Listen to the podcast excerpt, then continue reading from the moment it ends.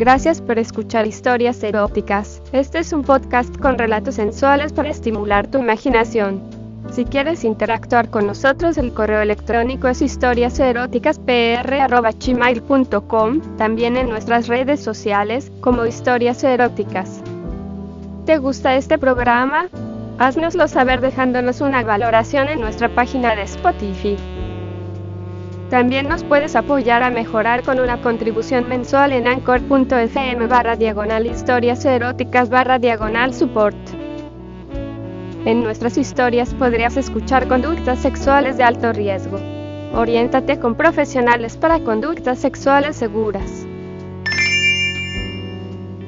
Mamá había muerto hacía seis meses. Tres llevaba yo sin trabajo. La hipoteca de la casa se ejecutaría en poco tiempo más, y papá apenas conseguía parar la olla manejando un taxi prestado. ¿Cómo iba a hacer para parar el vencimiento?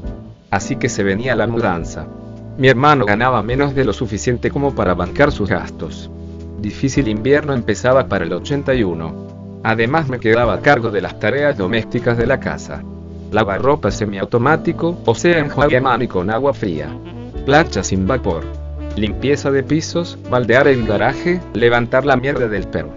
Hacer la comida para todos. Y ese dolor tan guerra y tan grande llamando a la vieja, a pesar de mi guitarra rockera. ¿Qué más podía pasar? Alguien está insistiendo con el timbre. A las 10 de la mañana en este suburbio moronero, al oeste de Buenos Aires, ¿a quién se le puede ocurrir molestar en mi apesadumbrado sueño? Llego, estúpidamente dormido y semiconsciente, hasta la puerta, abro el postigo vidriado y sorprendido entiendo algo así como una encuesta sobre atención médica. Y que a modo de entrevista quieren embaucarme como cliente. Pero mire, vi que tenían tetas y las dejé entrar. Demasiado frío afuera para ellas y demasiada soledad adentro para mí.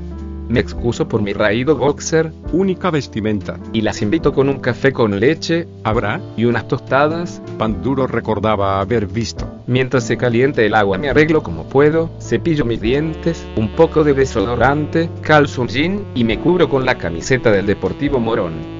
De las dos, la bonita parece haber simpatizado conmigo, o con mi bulto matinal, porque no deja de mirarme como si hubiera encontrado el motivo de su existencia.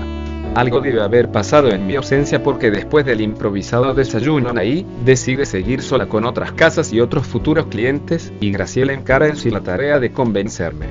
Cuando cierro la puerta tras la salida de Anaí, recordé a Curly de los tres chiflados y su señorita cucaraña, esa mezcla le queda bien. Pero Graciela es otra cosa.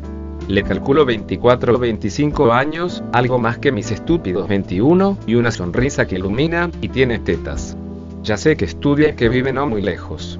Que trabaja para pagarse sus libros y que el frío le quema los labios, y tiene tetas. De la encuesta no hablamos y el segundo café nos pone más cerca, y tiene tetas. No hubo excusas, directamente le invito a dormir un rato conmigo y acepta. Duerme en la cama de mi hermano hasta pasado el mediodía.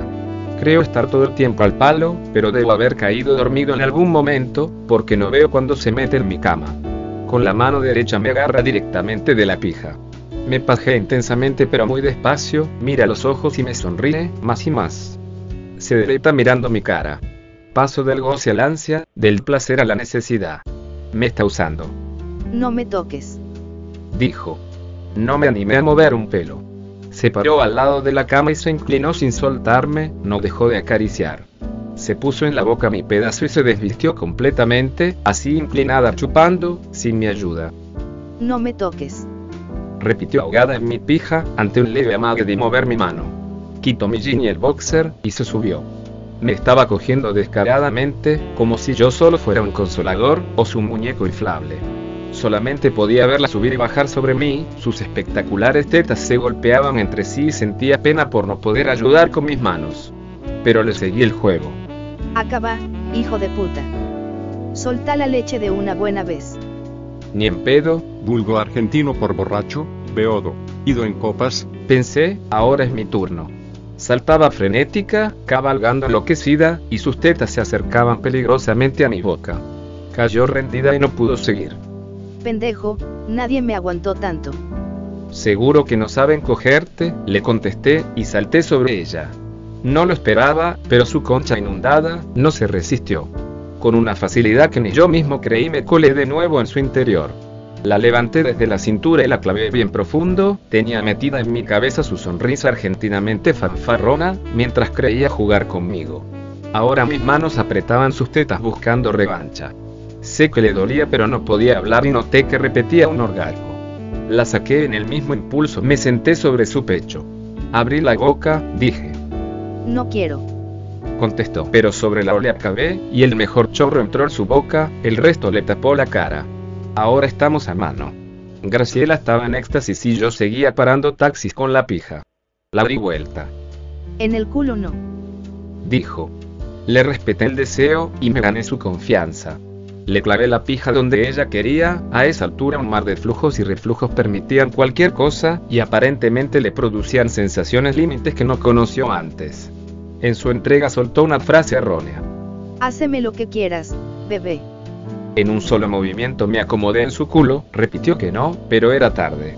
Impulsado por mi inexperiencia anal, mi deseo fue creciendo hasta olvidarme de la cortesía. Le partí el culo en un solo intento. Ni sabía aquello de esperar a que se acostumbrara al tamaño del miembro, o de la lubricación salival, o cómo evitar que sangrara. Lloraba mientras me pedía por favor, ahí reaccioné y me quedé quieto esperando su instrucción. Lo único que no iba a hacer era sacarla. Se acomodó despacio y me moví con delicadeza. Así, así, con amor, dijo. Y volví a moverme con cuidado. Ahora gozábamos los dos y empezaba a entender de qué se trataba el placer compartido. Cuando llegó al increíble final, la dejé libre.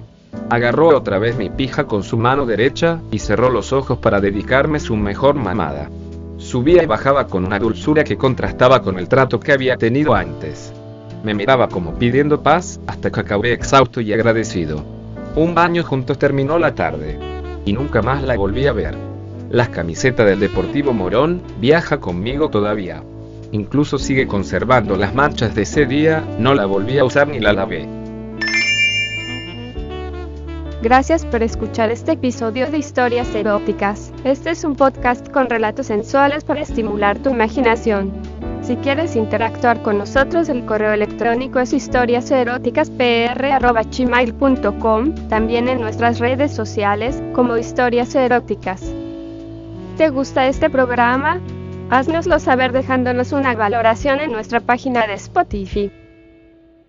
También nos puedes apoyar a mejorar con una contribución mensual en anchor.fm barra diagonal historias eróticas barra diagonal support. En nuestras historias podrías escuchar conductas sexuales de alto riesgo. Oriéntate con profesionales para conductas sexuales seguras.